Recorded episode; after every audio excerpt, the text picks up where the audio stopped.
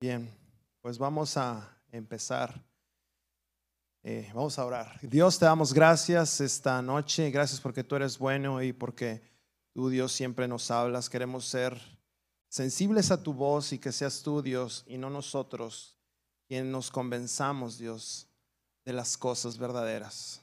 Es tu Espíritu quien nos revela todas las cosas en Jesús, las cosas que son verdad, las cosas que sucederán y que suceden, Dios, en el, en el mundo espiritual. Gracias, Dios, en el nombre de Jesús. Amén. Bien, quiero que me acompañes con tu Biblia. Vamos a empezar en Juan 15:15. 15. Juan 15:15. 15.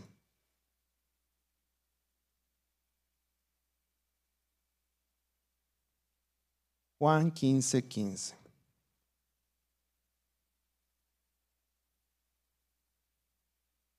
Y dice así, Jesucristo hablando, dice, ustedes son mis amigos y hacen lo que yo les mando, dice el 14. Y el 15, Jesucristo mismo hablando, les dice a sus discípulos, ya no los llamaré esclavos o siervos, porque el amo no confía sus asuntos a los esclavos o no, no, no eh, platica con los siervos sobre sus asuntos especiales Dice, ah, ustedes ahora son mis amigos porque les he contado todo lo que el Padre me dijo.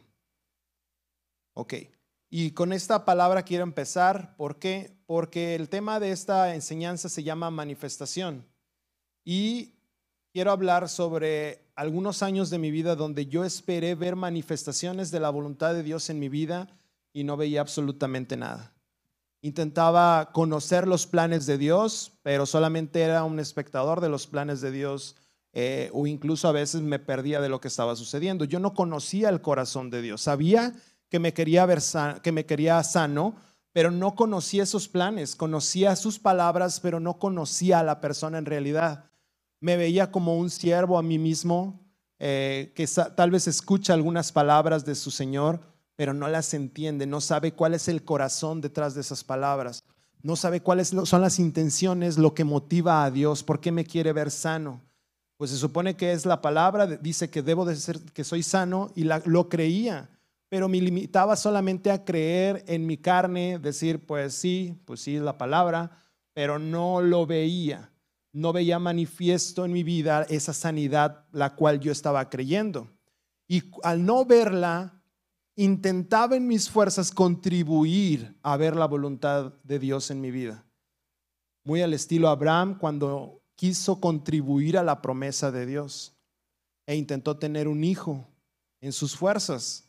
Y lejos de ser una bendición, fue algo, una pequeña, una carga, y persiguió constantemente al hijo, al hijo de la promesa.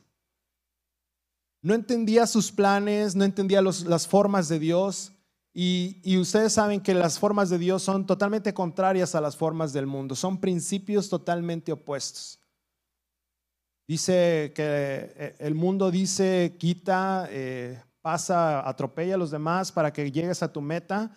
Y Dios dice, no, cede, sé humilde yo te levantaré. Totalmente contrario el principio. Da, pierde tu vida y gana. Son principios totalmente contrarios a lo que el mundo nos enseña.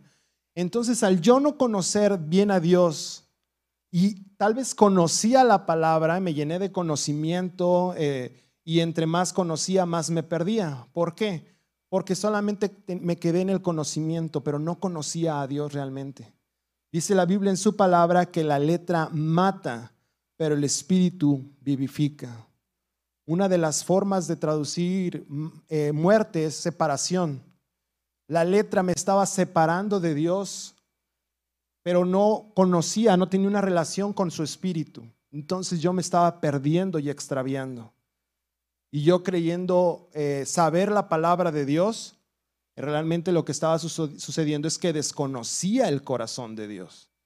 Porque me metía más, y no, no es que tenga mm, eh, esté mal estudiar la palabra, de hecho es lo que debemos de hacer, meditar en ella de día y de noche, pero conocer al autor de mi fe, al autor de estas palabras.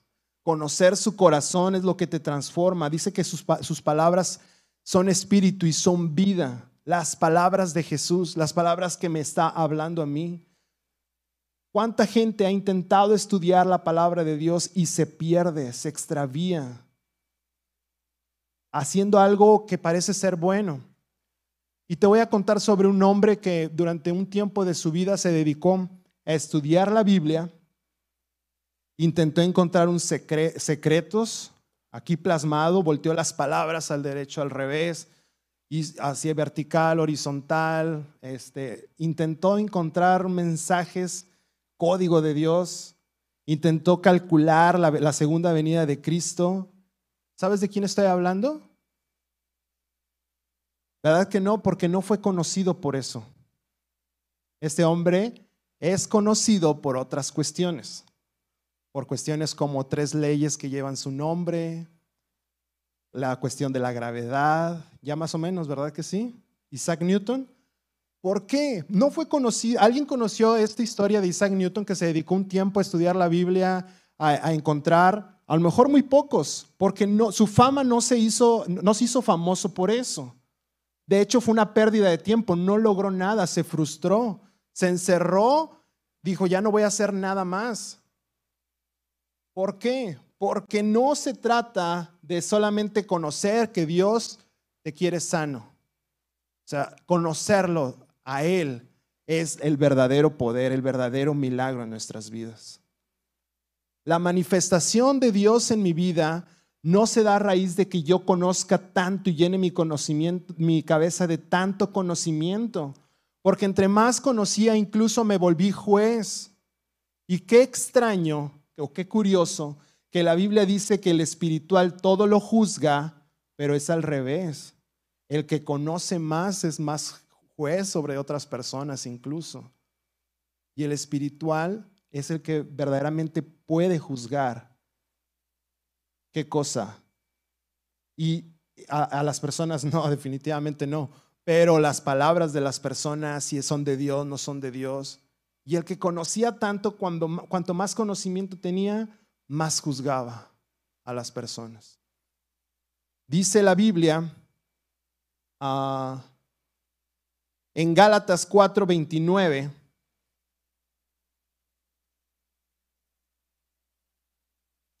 quiero decirte que la persona, ahorita mientras me lo ponen en pantalla, bueno, ya está. las personas que viven a un nivel humano, la palabra de Dios es bonita, es poética. De hecho, ah, los fariseos que solamente conocían la letra, no conocían a Jesús, no reconocieron a Jesús como el enviado de Dios y lo juzgaron. Juzgaban cada una de sus acciones. Recuerda que el espiritual es el que lo juzga todo, pero a veces es el, que tiene más conocimiento, más eh, se regordea de tanto conocer que es el que juzga todas las cosas, incluso a las personas. Bien, y, esa persona que recibe la palabra a un nivel humano no puede ver cosas sobrenaturales porque lo recibe al plano natural. Incluso quiere ver primero la manifestación, inmediatamente la manifestación. ¿Por qué inmediatamente? Porque los sentidos humanos son, estamos más conectados naturalmente a los sentidos humanos, que cuando si, Armando le pega a la batería, inmediatamente escuchamos, porque estamos súper conectados. Los de marketing se aprovechan de eso para, para hacer llegar a ti información visual, sonidos, olores, todo eso que tiene que ver, porque estamos súper conectados a lo natural, pero la palabra de Dios no se puede aterrizar así en el plano natural. Debemos ser espirituales y, que el Espíritu revele a nuestro espíritu estas verdades de Dios. No importa si no siento, el, el sentir en algún momento se va a notar, en algún momento voy a ver. Dice en Gálatas 4:29, pero ahora son perseguidos los que quieren que cumplan la ley, tal como Ismael, el hijo que nació del esfuerzo humano, persiguió Isaac, el hijo que nació por el poder del Espíritu. ¿Qué quiere decir esto? Que va a haber eh, va a haber persecución, va a haber un cierto juicio cuando en el plano natural no se nota la manifestación. Incluso tú mismo, tu mente humana, las demás personas, y dónde está, y Abraham, a Noé, a muchas personas, hombres de la fe, hubo tanta persecución en ellos. A mí incluso me pasó que un, un pastor que tuve me habló y me dijo, jamás me vas a superar. Y eso es una persecución. Yo sé que era su frustración hablando. ¿Por qué puedo decirlo así? Porque la carne cuando no ve manifiesta las cosas de Dios, se empieza a frustrar. Isaac Newton se frustró porque no estaba viendo resultados de lo que estaba haciendo. Dios no lo tenía ahí estudiando la Biblia de la manera como él estaba estudiando. Dios, como si quisiéramos apartar al autor de las palabras, déjame estudio tus palabras. Hazte un lado tantito Jesús y déjame leo la palabra de Dios. Y, Jesús está aquí conmigo, pero no.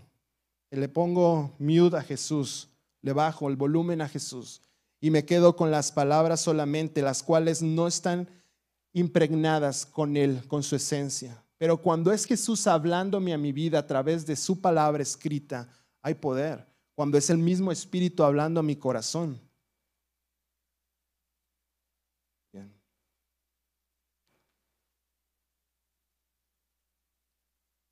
Ahora, yo quise ver por tanto tiempo manifestaciones de la voluntad de Dios en mi vida, pero no lo veía. Me empecé a frustrar, me empecé a cansar y no me decepcioné de Dios definitivamente porque nunca sucedió en mi corazón, nunca dudé.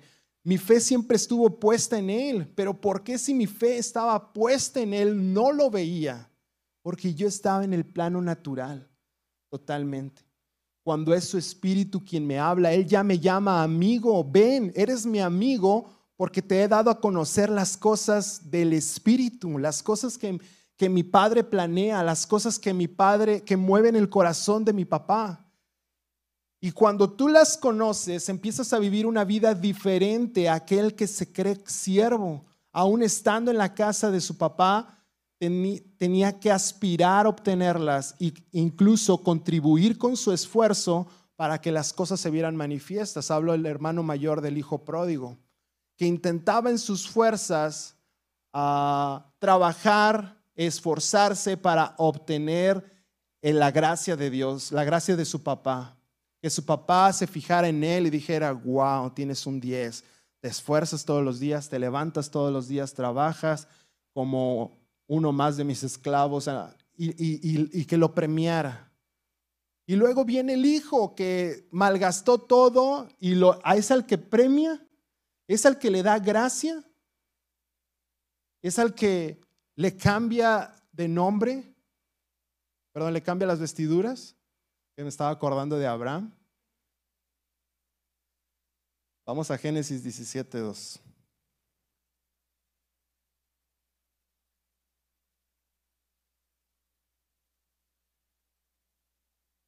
Las cosas de Dios en su momento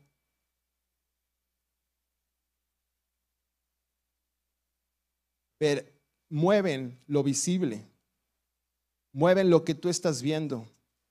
Entonces, si esto eso que se ve está sujeto a cambio, ¿por qué enfocarme en eso? Si eso es solamente cuestión de tiempo. Si yo aún veo una enfermedad en mi cuerpo, ¿por qué enfocarme en eso? La fe no niega, la fe sabe que hay un problema, sabe que hay un detalle y sabe que eso se esfumará en algún tiempo.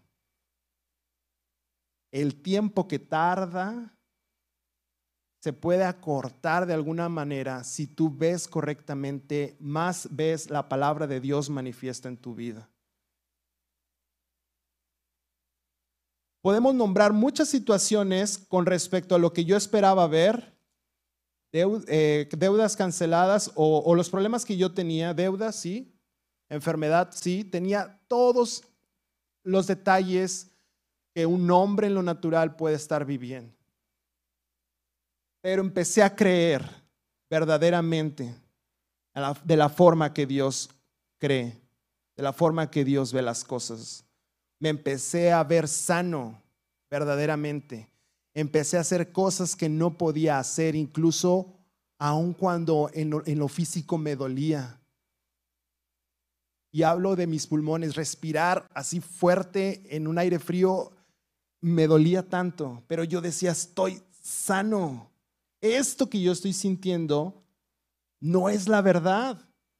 La verdad es que estoy sano. Y, decía, y si se me dañan más mis pulmones, dije, pues esto se va, que se dañe porque estos ya no los ocupo, yo ocupo los nuevos que Dios tiene para mí. Y respiré más fuerte y sentí un calor que me quemó y el dolor se fue inmediatamente en ese momento. Solamente era un testigo en, en televisión que se sentía un calorcito cuando el milagro, bueno, yo no voy a especificar ni voy a decir que siempre va a suceder así, pero yo lo veía que sucedía y sin pensar eso me sucedió. Yo no estaba pensando en, que yo iba a ser sano exactamente en ese momento. Yo me veía sano ya, determiné tomar la palabra de Dios. Fe es la mano que toma. Yo tomé esa palabra y la sembré en mi corazón y dije, esta ya es una realidad en mí. Estoy cansado de vivir enfermo.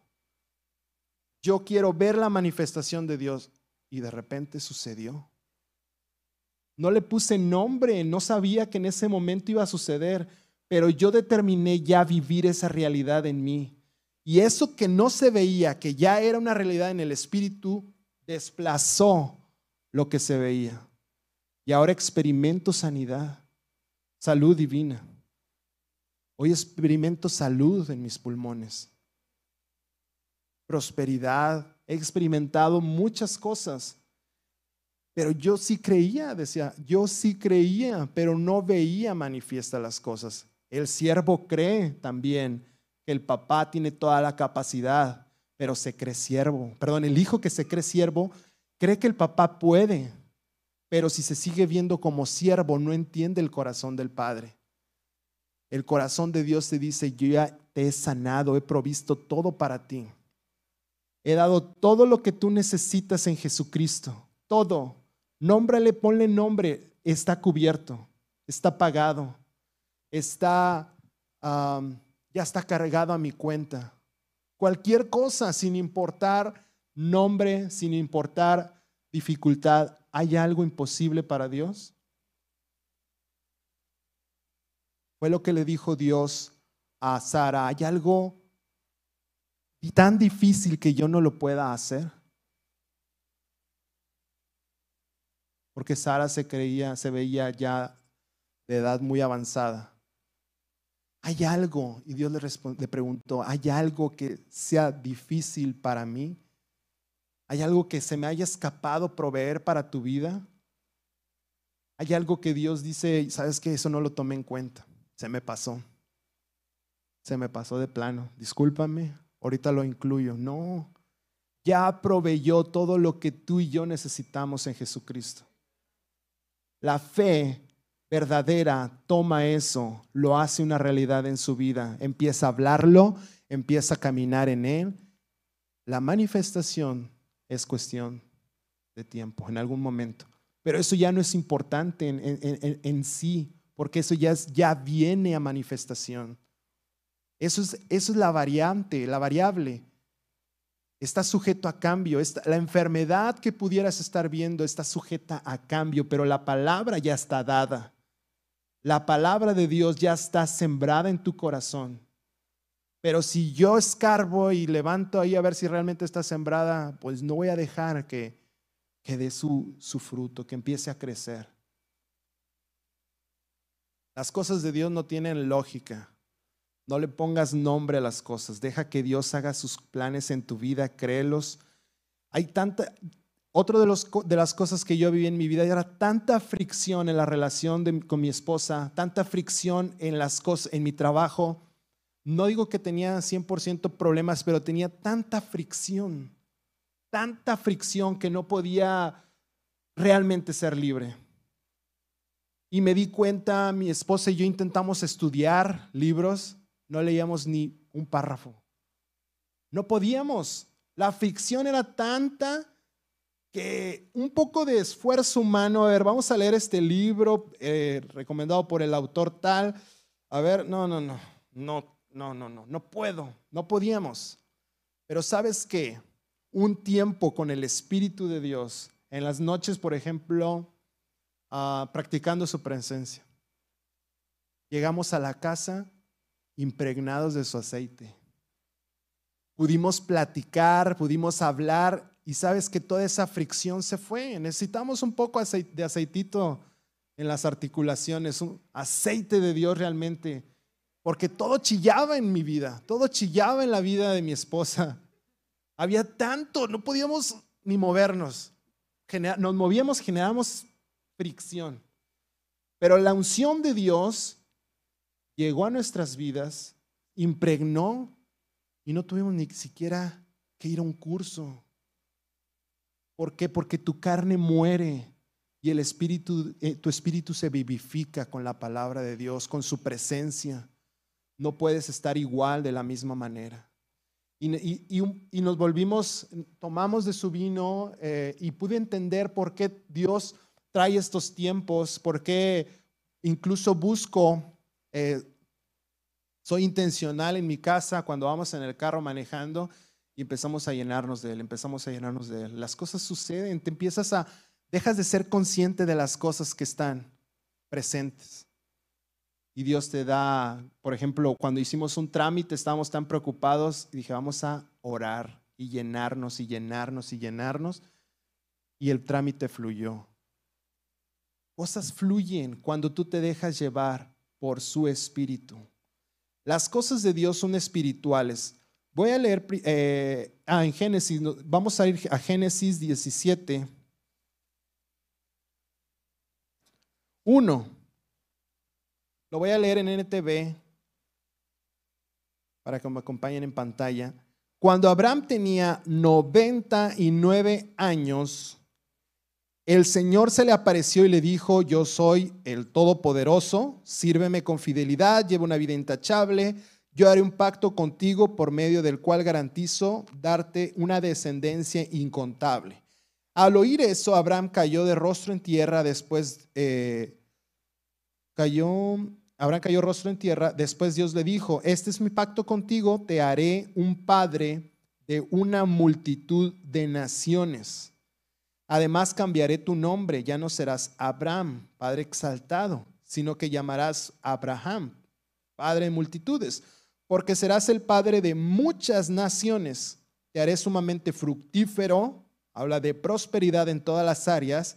Tus descendientes llegarán a ser muchas naciones y ellos seguirán, y de ellos surgirán reyes. Y habla de, aquí en el 7, yo confirmaré mi pacto contigo y tus descendientes después de ti, de generación en generación. Ese es el pacto eterno. Yo siempre seré tu Dios y el Dios de tus descendientes, y les daré a ti y a tus descendientes toda la tierra de Canaán, una tierra donde fluye leche y miel, donde ahora vives como extranjero será posesión de ellos para siempre y yo seré tu Dios. Dios de alguna manera estaba siendo consciente de que Abraham en ese momento vivía como extranjero en la propia tierra que Dios le estaba prometiendo. Ya hay promesas de Dios en tu vida y tal vez en lo natural sigues siendo ah, extranjero en esa tierra, o sea, no lo ves manifiesto. Abraham incluso pagó para poder enterrar a su esposa la tierra, compró la tierra. y vemos a Abraham creyendo en Dios, pero aún en lo natural las cosas no cambiaban. Al día siguiente no tuvo Sara un, hijo, un bebé. Incluso cuando lo tuvo, eh, Dios se lo pide. Entonces, a ver, padre de multitudes y solamente tengo un hijo, un hijo de promesa. Y padre de multitudes y luego me pides al hijo que me diste. Las, cosas de Dios no tienen lógica. Pero si tú entiendes el corazón de Dios, no te vas a frustrar por las formas, sino que te vas a divertir con Dios. Cómo Dios se mueve, cómo Dios hace las cosas. ¿Qué es lo que Dios quiere hacer? Dios estaba viendo a Abraham tan fructífero que Jesucristo vendría de él. Dios ya tenía todo el plan armado. Abraham era cuestión de que lo recibiera y caminara en él, en ese plan, y empezar a ver, me pides a mi hijo, te lo doy. Seré padre de multitudes. A lo mejor le decían, oye, padre de multitudes y nada más tienes a uno.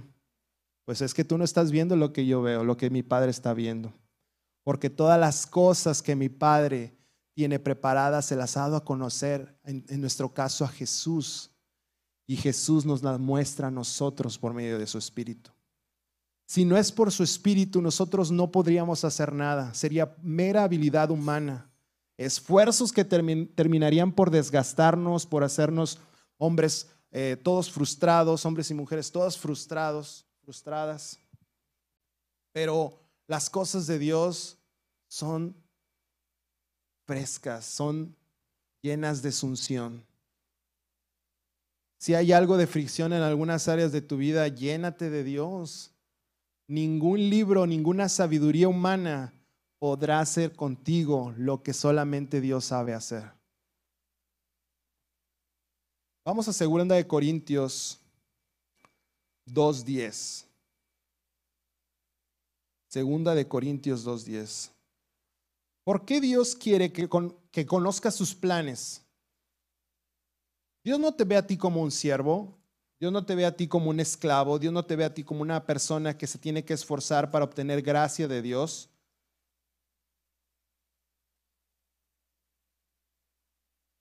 Dios te ve a ti como su hijo. Y en segunda de Corintios 2:10 ¿Lo tienes ahí? Dice, si ustedes... Ah, no, ese no es.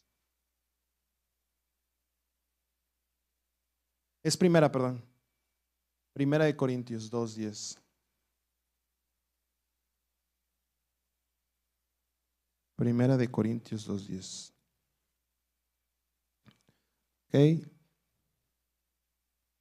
Dice, fue a nosotros a quien Dios reveló esas cosas. ¿Cuáles cosas? Dice el versículo anterior, dice, ninguno, cosas que ningún ojo ha visto, ningún oído ha escuchado, ninguna mente ha imaginado lo que Dios tiene preparado para quienes lo aman, para sus amigos, para sus amados. Dice el versículo 10, fue a nosotros a quien Dios reveló estas cosas por medio de su Espíritu, pues su Espíritu investiga todo a fondo y nos muestra los secretos de Dios. En la, versión de Message dice, el espíritu no contento con revolotear sobre la superficie, se sumerge en las profundidades de Dios y saca a relucir lo que Dios planeó desde el principio. Este es Dios y su espíritu trae a revelación, a manifestación, principalmente primero en tu corazón, las cosas de Dios.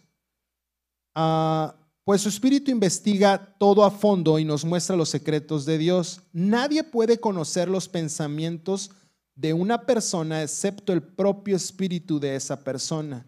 Y nadie puede conocer los pensamientos de Dios excepto el propio espíritu de Dios. Voy a hacer una pausa aquí en el versículo antes de continuar con el 12. Y nadie, aquí nadie, ah, más que solamente tú conoces sus pensamientos. Yo puedo conocer tus pensamientos si me los platicas y si yo pongo atención a ellos, porque podrías estar hablándome en otro idioma y yo no entender nada de lo que tú me estás hablando. O mi mente, mi corazón, lejos de ti, lejos de esta plática y solamente ver tu, tu voz, tu boca articulándose, pero no entendiendo nada. De la misma manera, Dios está hablando en nuestros corazones, el Espíritu está hablando pero si yo me pongo en sintonía con lo que el Espíritu está hablando, siendo espiritual, recibiendo sus palabras, no en lo natural, sino en el Espíritu, empiezo a comprender sus planes. Y esta vida es una vida de oración. ¿Por qué Dios me habla de sus planes? ¿Por ¿Cuál es la intención de Dios para que yo conozca sus planes? Recuerda que sin oración no hay manifestación. Yo puedo anhelar ver manifestaciones, pero cuando yo no hablo las cosas, la voluntad de Dios en mi vida. Y a lo mejor tal vez yo no estoy hablando las cosas que no comprendo. Porque les han visto cuando alguien intenta aprender un idioma y no comprende cómo se pronuncia algo y lo pronuncia todo mal. Bueno, tal vez a lo mejor en lo natural yo no conozco, pero tengo un recurso en mí, que es el espíritu, orar en el espíritu y puedo estar hablando los secretos de Dios que tal vez en mi mente natural no logro comprender. En mi mente natural ni siquiera me he imaginado, porque el versículo que leímos al principio dice cosas que no han subido a corazón de hombre, que ni siquiera hemos imaginado. Tú haces tus planes y crees que ese plan Dios se va a acomodar, Dios va a hacer en ese plan. Tal vez Dios, tienes destellos del plan de Dios porque Dios lo sembró en nuestro corazón, pero se va a llevar a cabo guiado por el Espíritu.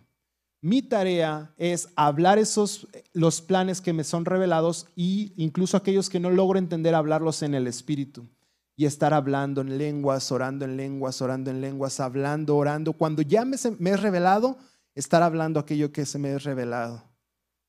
Y hay poder en esa, en esa oración. La otra oración puede ser basada en la carne, en intenciones humanas, en lo que yo siento. Y, generalmente las oraciones basadas en, en, en la carne siempre están hablando de cómo se siente una persona, de los sentimientos, lo que ven, lo que perciben en lo natural. Pero esas no son oraciones de poder. Las oraciones de poder son aquellas que son basadas en lo que el Espíritu de Dios está hablando, en su voluntad, cuando te es revelada a ti. Dice el versículo 12, y nosotros hemos recibido el Espíritu de Dios, no el Espíritu del mundo, de manera que podemos conocer las cosas maravillosas que Dios nos ha regalado. Les decimos estas cosas, les decimos estas cosas sin emplear palabras que provienen de la sabiduría humana, incluso de sentimientos humanos, palabras que, están en tu, en tu cerebro eh, solamente. En cambio, hablamos de las palabras que el Espíritu nos da. ¿Y el Espíritu hacia dónde habla a nosotros?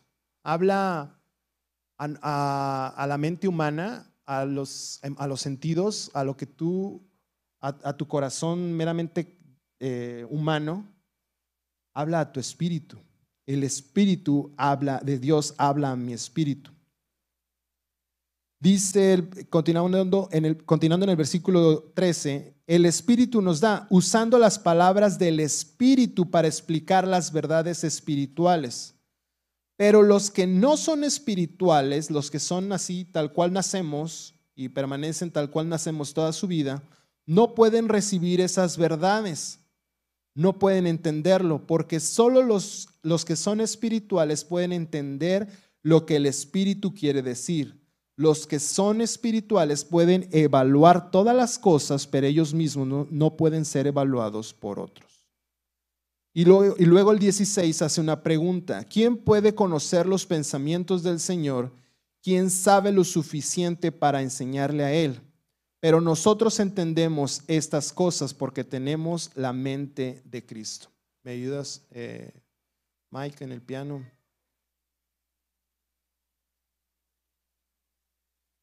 En la misma versículo, en el mensaje, dice, Dios ofrece un informe completo sobre los dones de vida y salvación que nos está dando.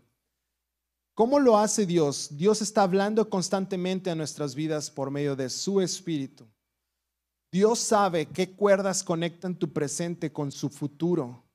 Y Dios te dice cuál cuerda jalar, cuál cuerda mover. Dios sabe. Yo no entendía esto de que Dios ya estuvo en el futuro, ya vio tu futuro, ya se pasea en tu futuro y es maravilloso y es bueno y quiere decirte cuán bueno es. Pero Él te dice qué cuerda jalar, qué, qué camino, hacia dónde ir. Y esto lo, lo vives en una vida que hace, pone un stop a lo natural y dice, ya no me voy a llamar enfermo, ya no me voy a llamar así, me voy a llamar sano ya no me voy a llamar pobre, me voy a llamar rico, próspero. Ya no me voy a llamar incapaz de hacer las maravillas de Dios que Dios dice que voy a hacer. Aún mayores, aún mayores que las que Cristo mismo hizo. Ya no me voy a ver así, me voy a ver haciendo maravillas. Y no digo que arriba puedes empezar viéndote en tu casa haciendo maravillas. Iba a decir, no arriba, a lo mejor me veo arriba de este, de, un púlpito, arriba de un estrado haciendo maravillas. Tal vez sí. Ve lo que Dios está viendo. Porque cuando ves lo que Dios está viendo, vas en dirección correcta a la manifestación.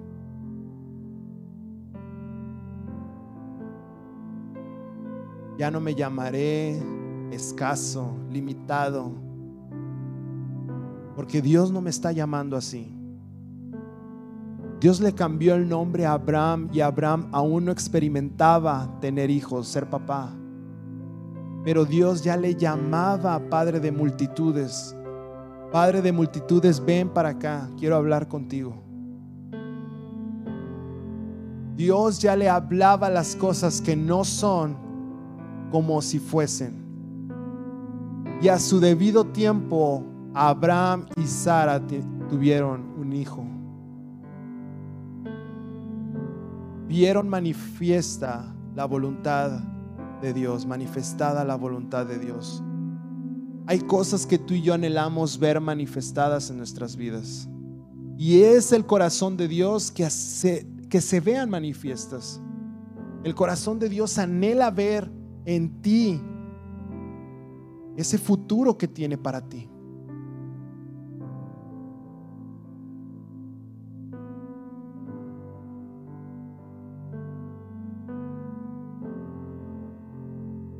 No importa que los demás no lo vean, Dios lo ve y es suficiente.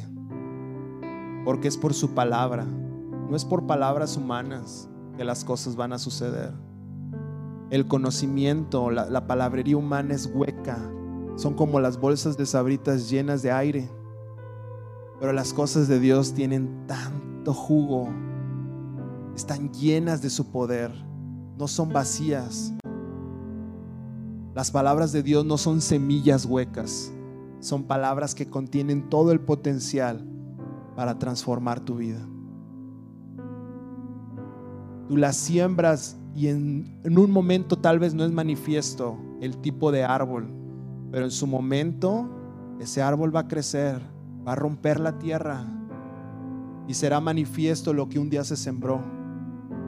La manifestación de la voluntad de Dios en nuestras vidas tomará un tiempo. Pero si yo no termino por sembrar la palabra de Dios en mi corazón, estoy prolongando manifestaciones que yo puedo estar viviendo hoy. Yo creo que ni tú ni yo queremos perdernos de las cosas que Dios tiene planeadas para nuestras vidas. ¿Te las quieres perder? ¿Quieres que pasen de largo? Quieres tomarlas en tu vida, sembrarlas en tu corazón y verlas manifiestas. Sabes que mucha gente, para mucha gente también va a ser bendición las cosas manifiestas de Dios en tu vida. Muchos creerán. Muchos que tienen un conflicto y todavía están como lo que te decía, están, suena chistoso, con las bisagras todas oxidadas, con las articulaciones todas oxidadas, con su vida, que necesitan del buen vino que tú tomas, que necesitan de la unción que te cargas. Ponte de pie. Hay mucha gente que necesita conocer al Dios que hace maravillas en tu vida. No postergues más. No dejes pasar a su espíritu. Hay un lugar en nuestro corazón que recibe tu palabra, Dios. Aquí hay donde sembrar cada palabra que tú has hablado en nuestros corazones. No queremos ser insensibles a tu voz, sabiendo solamente de oídas que hay un Dios de poder, pero nunca experimentar ese poder. Sabemos que eres Dios todopoderoso y hemos visto y veremos manifiesta tu voluntad en nuestras vidas. Todo lo que tú deseas, Dios.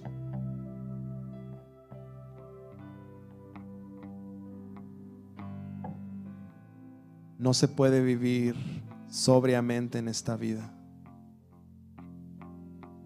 Necesitas del vino de Dios, necesitas del Espíritu de Dios, necesitas de su unción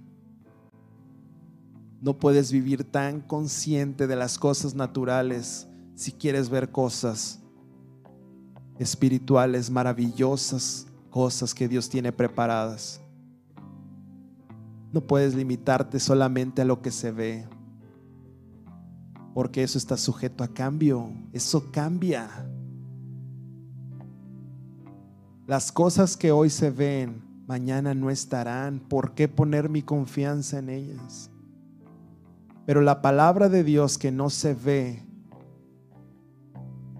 será manifiesta en los corazones que sí logran ver lo que Dios está hablando.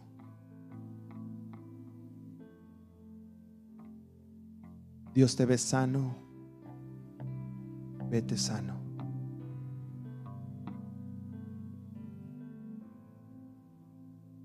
Gracias Dios. Gracias Dios.